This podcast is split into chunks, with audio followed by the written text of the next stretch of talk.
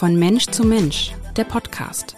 Sabine Tesche und Iris Mitlach sprechen mit Menschen, die Mut machen, die sich für mehr Inklusion, für Diversität, also eine buntere Gesellschaft einsetzen. Der Podcast wird Ihnen präsentiert von der Hanse Merkur. Ja, hallo und herzlich willkommen in meinem barrierefreien Podcast Home Office Studio in Hamburg-Finkenwerder.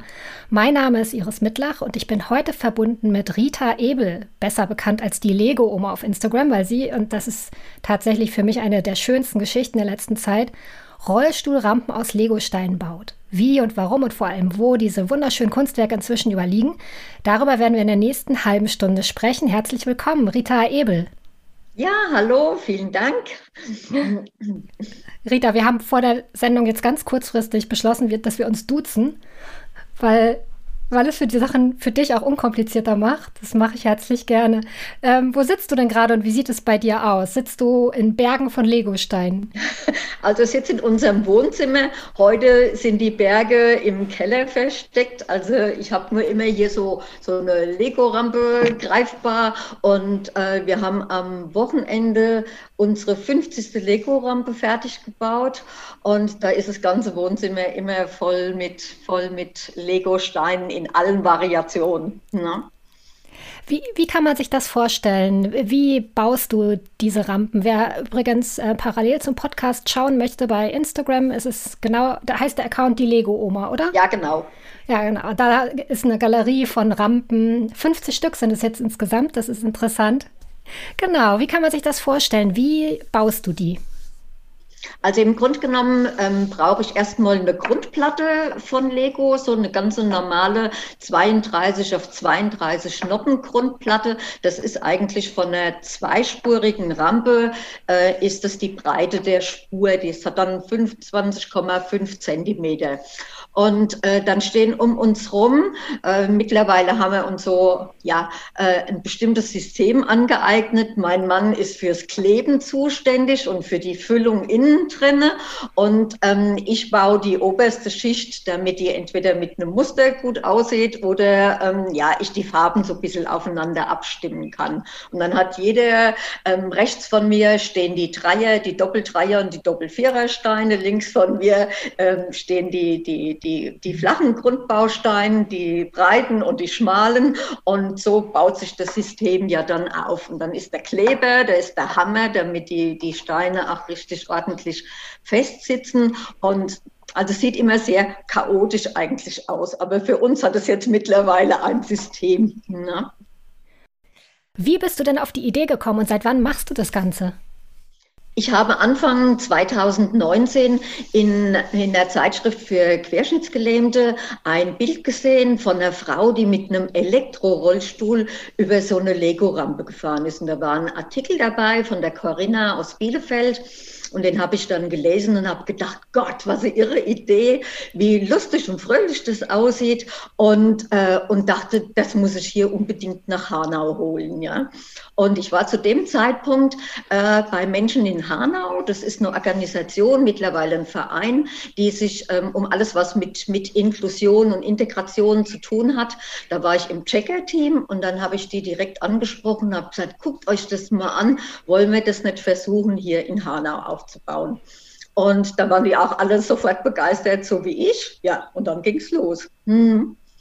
Wie ging das los? Bauanleitung von der Corinna besorgt und ähm, und dann dachte ich, na ja, Lego-Steine gibt es ja überall relativ viel in den Haushalten. Äh, da kriegt man bestimmt relativ schnell Spenden. Aber das hatte ich, das hatte ich etwas unterschätzt, weil sich ganz, ganz viele Leute gar nicht so gern von ihren Lego-Steinen äh, trennen, weil das ja eine Generationengeschichte ist. Das fängt wirklich bei den Kindern an, dann geht es zu den Enkelkindern und ähm, von, von daher ist das ja kein Spielzeug, was, was, was unmodern wird. Ja? Mhm.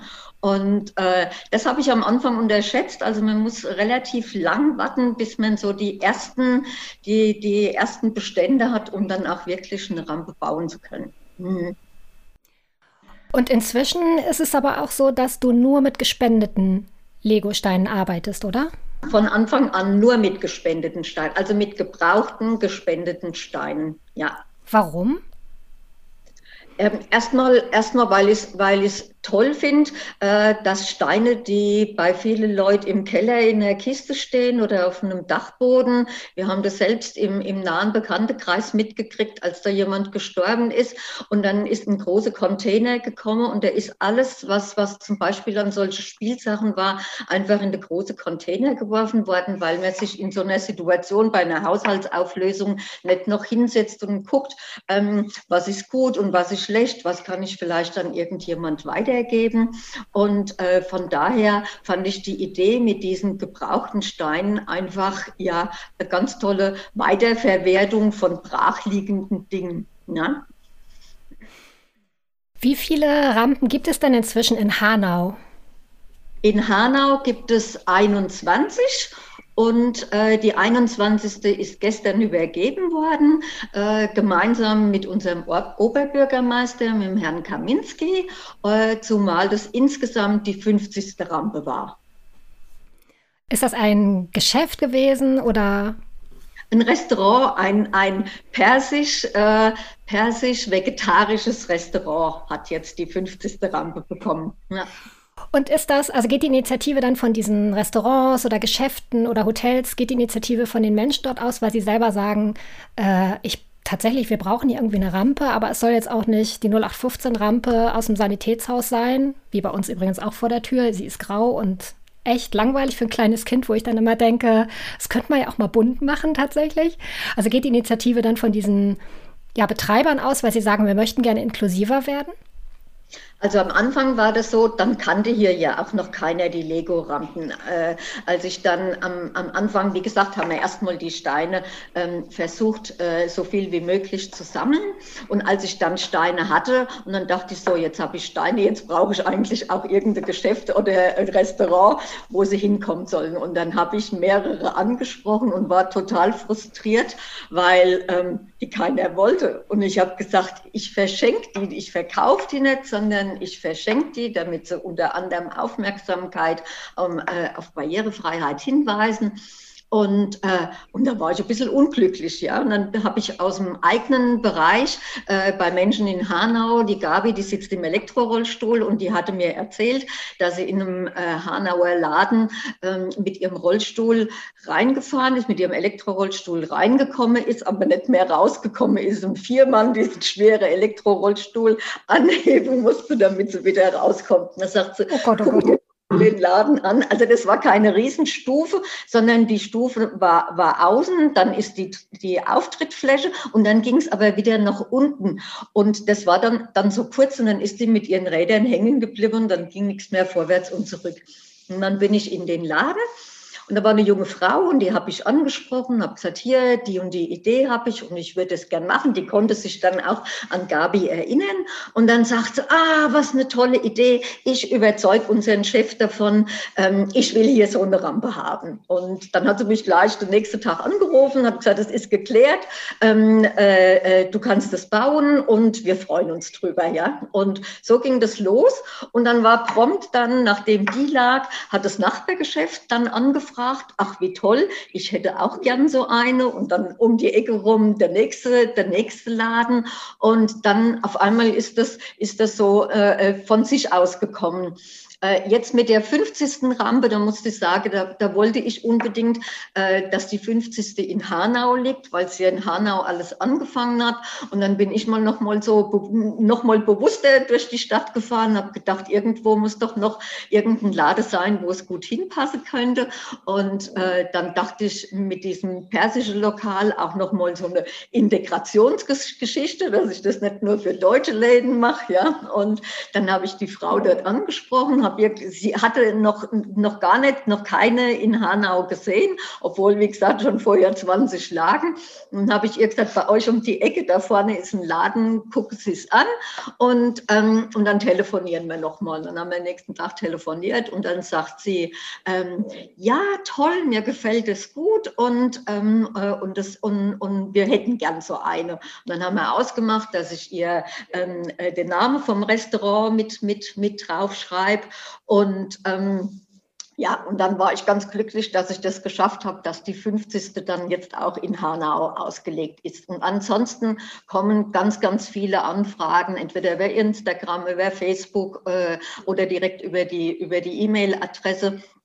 Und ähm, äh, ja, dann muss ich eigentlich niemandem jetzt mehr hinterherrennen, darf ich irgendwo eine bauen, sondern momentan ist es so, dass wir ganz, ganz viele gebaut haben. Die 51. liegt auch jetzt schon fertig. Die geht an, an einen Kfz-Service nach Rödelheim.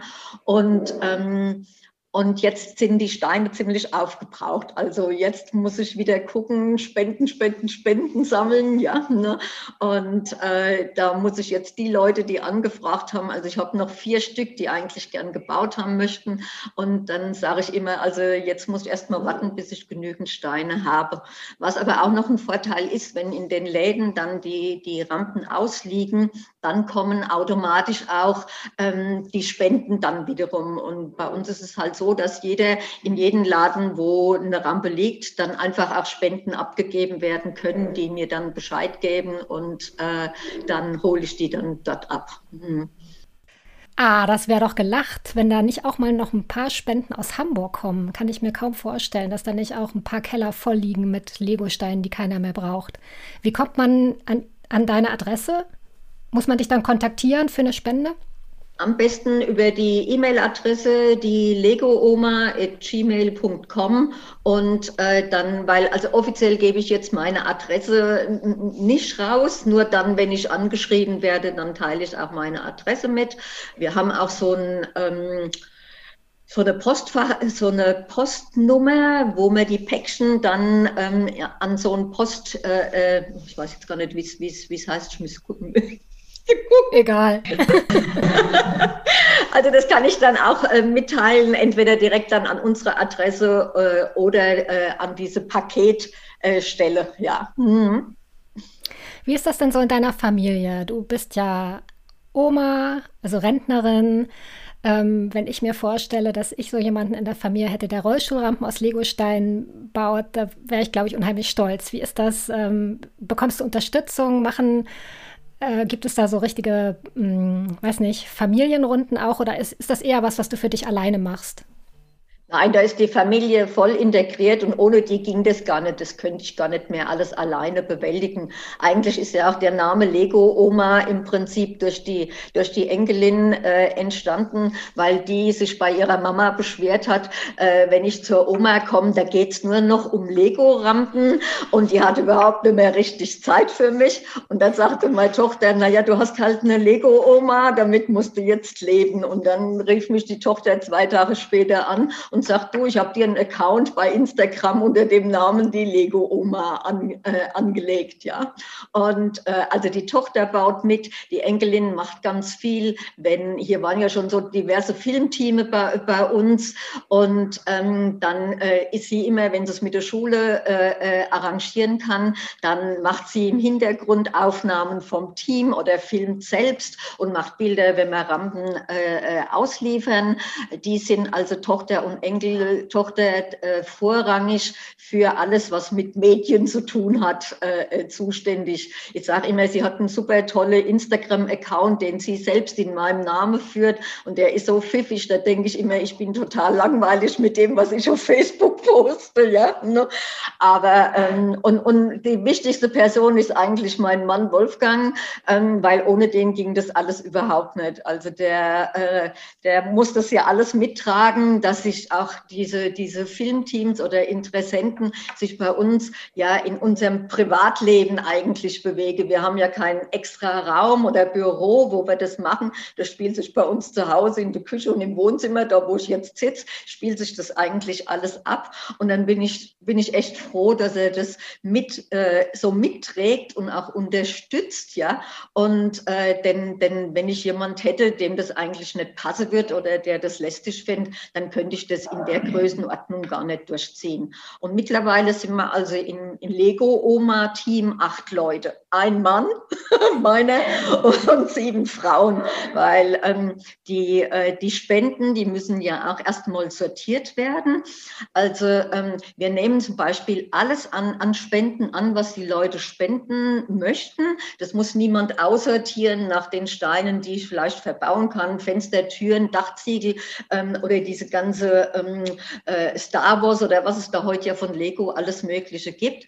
Ähm, das nehmen wir alles an und haben mittlerweile eine Online-Händlerin, die mit uns diese, diese Steine tauscht. Die nimmt dann also alles, äh, das, das schickt mir alles hin und her.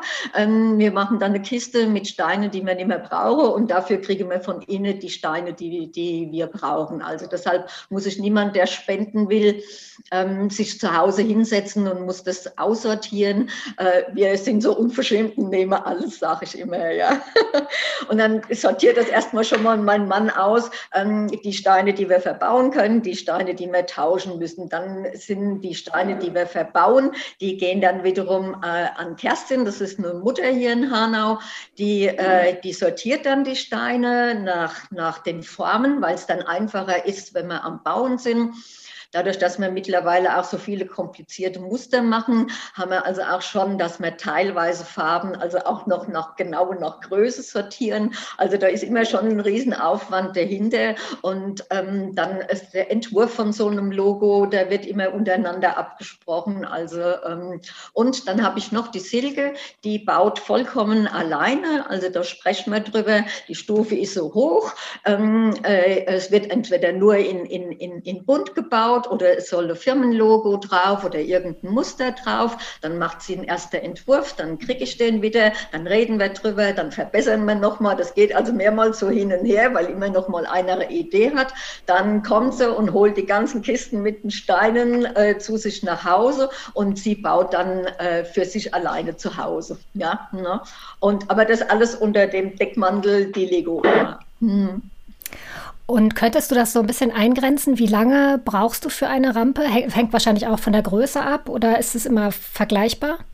Nein, es ist nicht vergleichbar. Es ist immer die, immer die Größe ähm, und sind im, im, Prinzip die, die Stufenhöhe so zwischen so um die 10 Zentimeter. Ähm, das sind, die, das sind die, die schönste Rampe zu bauen. Die kann ich einspurig bauen. Das heißt, ähm, die können auch vor, vor dem Geschäft den ganzen Tag liegen bleiben, weil also auch die Fußgänger ganz normal drüber laufen können. Wenn ich in zwei Spuren baue, dann muss man dann immer gucken, dass man die ähm, auseinanderschiebt, ähm, wenn nicht genügend Platz ist, damit ja kein Fußgänger drüber stolpert, ja. Ne? Und, ähm, und dann ist es, dann ist es so, dass wir äh, jetzt die 50. Das war eine 14 Zentimeter hohe Stufe, aber da haben wir wirklich am Wochenende unter, äh, unter absolutem Hochdruck gearbeitet, ja.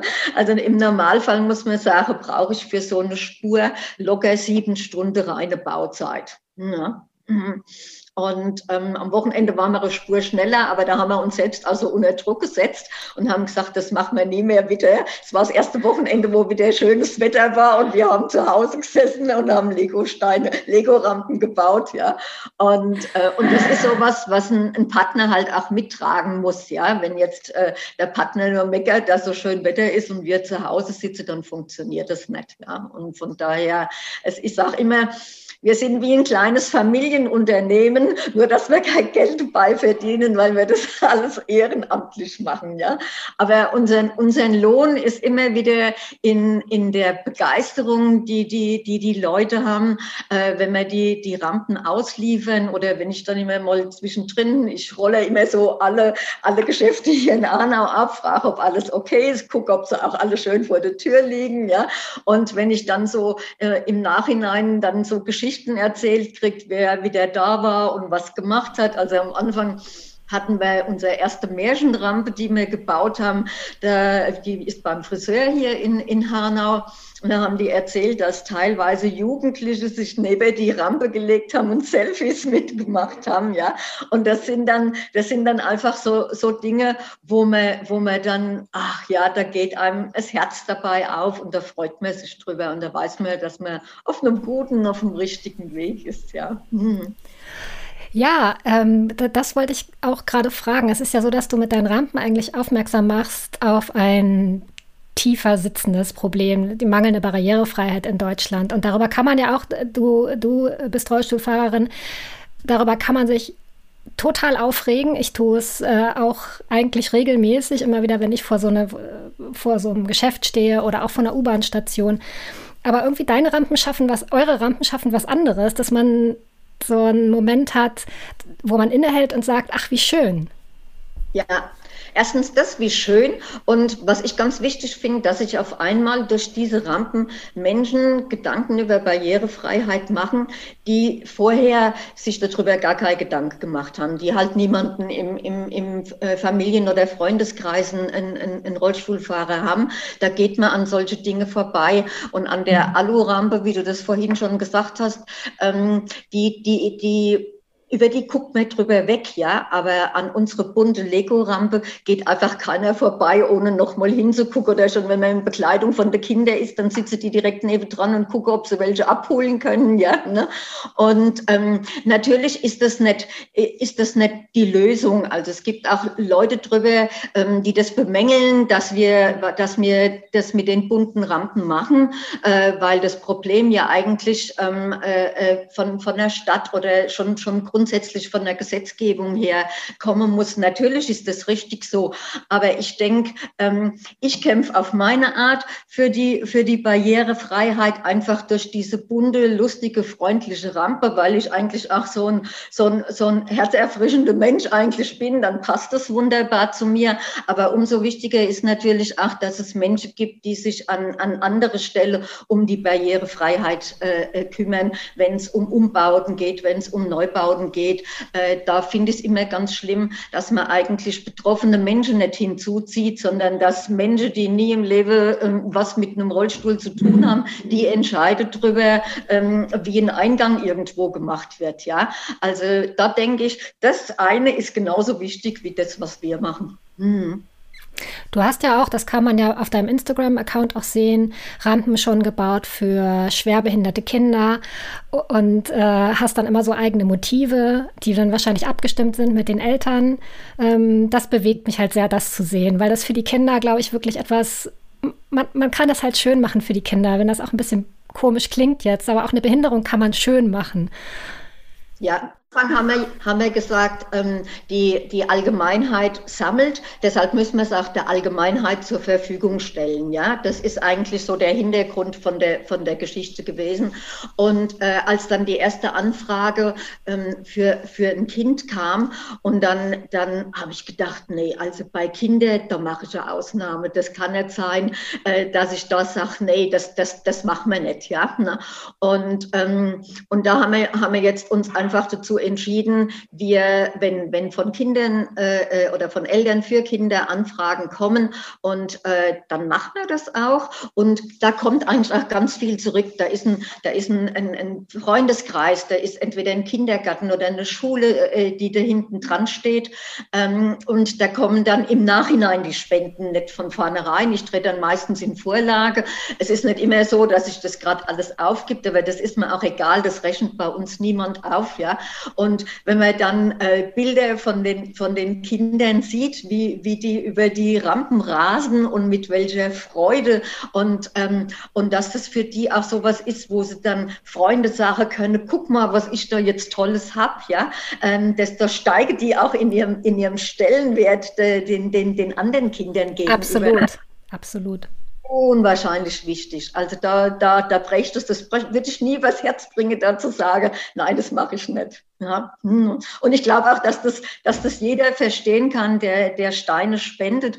Und ich glaube auch, dass diese Spendenbereitschaft, die mittlerweile wirklich sehr, sehr hoch ist, ähm, dass das bei den Menschen so viel ausmacht, weil hm, ich sage immer, wenn, wenn irgendwo zu Spenden aufgerufen werden, oft geht es ja um finanzielle Spenden, da überlegt man sich oft, äh, kommt es auch dort an, wo ich eigentlich gern hin hätte oder verläuft das nicht in irgendwelche Wege, wo es nichts zu tun hat. Ja? Und, äh, und bei uns ist es das so, dass die Leute wirklich ähm, sich vorstellen können, die nächste oder die übernächste Rampe, die wir irgendwo gepostet haben, da stecken wahrscheinlich meine Steine mit drin. Ja? Und ich glaube, dass, dass dass das so ein, so, ein, so ein Ding macht, weshalb man da gern bereit ist, uns diese Steine zur Verfügung zu stellen. Hm. Liegt eigentlich eine Rampe schon in Hamburg? Weißt du das? Nein, in Hamburg gibt es noch keine da kam noch keine Anfrage. Boah. Die einzige Anfrage, die ich von Hamburg hatte, und das finde ich total schade, ich war letztes Jahr im Februar, kurz bevor das mit dem Corona richtig losging, hatte ich eine Einladung für in die NDR Talkshow. Und die ist dann leider durch, durch die Corona-Geschichte, ähm, hieß es, wir verschieben das. Jetzt ist schon über ein Jahr rum. Es hat sich ja nicht viel an der Situation geändert. Ja, ne? Nee, schöne Umschreibung. Ja, genau. Es hat sich nicht viel geändert. Nein, leider nicht. ja, vielleicht findet es ja trotzdem noch statt. Also da hatte ich mich, finde Hamburg toll. Ich war schon mehrmals in Hamburg und finde es eine ganz, ganz tolle Stadt und hatte mich da auch sehr drauf gefreut. Und also, wenn irgendjemand aus äh, Hamburg eine Lego-Rampe von uns gern hätte, darf er sich gern bei uns melden. Ah, und dann hättest du quasi eine mitgebracht nach Hamburg. Wäre das zustande gekommen? Ähm, ich hätte, ich, äh, was wir, es, es hieß damals, ähm, ich soll auf alle Fälle diverse Lego-Steine, die Bauanleitung mitbringen und alles. Und dann hätte eigentlich alle, die drumherum waren, die hätte sich mal ausprobieren sollen, wie das ist, wie, wie, wie schwierig oder wie leicht es ist, so, eine, so einen Aufbau von der, von der Rampe zu machen. Mhm. Weil stabil sind die ja, ne? Die sind, glaube ich, nicht so leicht kaputt zu kriegen, ne? Die sind komplett massiv. Also apropos kaputt äh, zu kriegen, wir haben jetzt leider ähm, vor kurzem das erste Mal gehabt, dass uns jemand eine Rampe zerstört hat.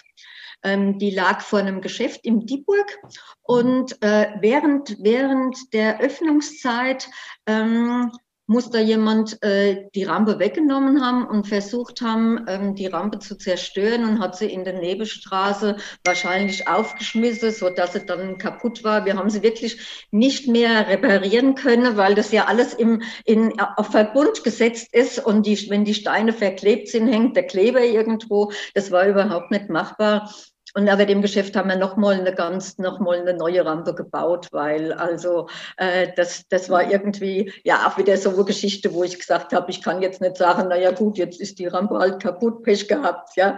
Und dann haben wir gesagt, nein, also das machen wir auf alle Fälle, machen wir auf alle Fälle wieder. Und, und, und äh, die Firma hat uns dann auch Kleber gespendet und äh, sich riesig bedankt mit einem Artikel nochmal in der Zeitung und und und. Also das war schon ja auch nicht. Unterm Strich habe ich gesagt, bei 50 Rampen mal eine, die kaputt gegangen ist, ähm, dann denke ich, ähm, das konnte ich noch verkraften. Also wir haben mittlerweile sogar Rampen, die über Nacht draußen liegen und ähm, ich da ganz stolz drauf bin. Oh, nicht mehr Telefon von meinem Mann, sorry. Hm von den 50 Rampen, wo jetzt eine, eine zerstört worden ist, das denke ich, ähm, das kann man natürlich, hat sich jeder darüber aufgeregt. Ich war natürlich auch total entsetzt. Aber ähm, ich hatte am Anfang eigentlich schon gedacht, mein Gott, ähm, ob die nicht vielleicht gestohlen werden, ob die jemand mitnimmt, obwohl sie zwar schon schwer sind. Aber ähm, da wir mittlerweile drei oder vier verschiedene Läden haben, die wirklich äh, die Rampen auch über Nacht draußen liegen lassen. Und da bin ich eigentlich stolz drauf, äh, dass man der Geschichte so viel Respekt entgegenbringt, dass man da nicht dran geht. Ja? Also ähm, natürlich werden auch auf Kinderspielplätze Geräte zerstört, wo man nicht nachvollziehen kann. Also bis jetzt, bis auf diese eine Geschichte, ähm, äh, ist, ist, sind sie heil geblieben und ich denke, das ist auch vollkommen in Ordnung so. Hm. Hättest du jemals gedacht, dass du so berühmt wirst mit dieser kleinen Idee, die so viel bewirken kann, dass das so weite Kreise ziehen wird? Nein, nie im Leben. Also das ist natürlich eine Geschichte, äh, was heute auch läuft ähm, im Bezug auf alles, was, was äh, äh über die Medien abgeht. Also ähm, ich, ich äh, vor einer Stunde habe ich irgendwas gemacht, dann poste ich das und dann weiß das schon wieder Gott weiß wer.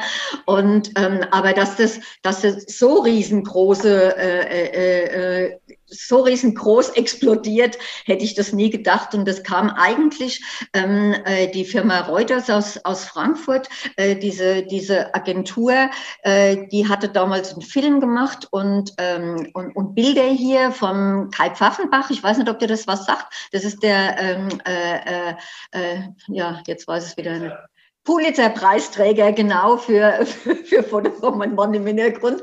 Ähm, manchmal habe ich Wortfindungsstörungen. Kenn ich. Und die, die, haben wirklich, die haben, äh, die sagten mir noch, wie sie die Aufnahmen gemacht haben, ähm, wenn das jetzt, wenn das jetzt online geht, äh, du wirst dich umgucken, das, das geht rasant durch die ganze Welt. Dann habe ich so für mich gedacht, hahaha, ha, ha, ja, durch die ganze Welt. Aber es war effektiv so. Ähm, die, die, die ersten, die berichtet haben, waren aus Dubai, ja. Und äh, am Wochenende zum Beispiel ist ein, ein, äh, ein, ein Zoom-Meeting übertragen worden aus Südafrika.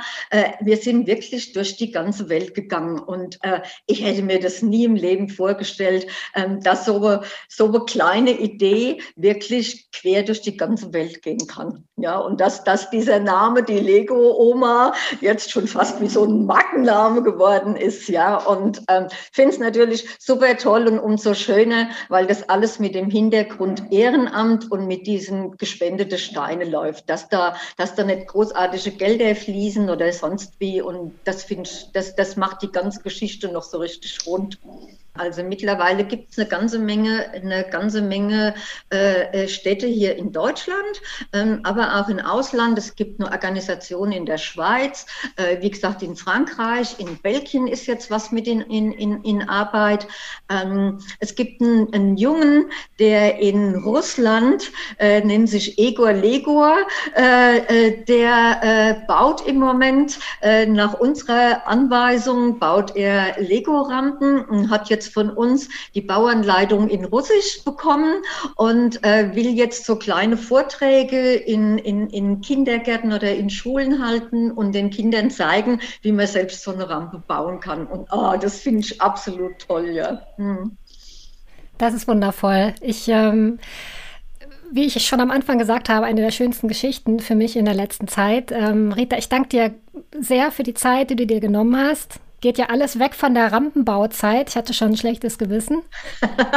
Nein, kein Problem. Ich freue mich ja immer, wenn irgendwo darüber berichtet wird, weil das dann doch immer wieder zu Anregungen, zu Spenden oder zum Selbstbauen kommt. Und von daher freue ich mich über jeden, der Interesse an unserer Aktion hat.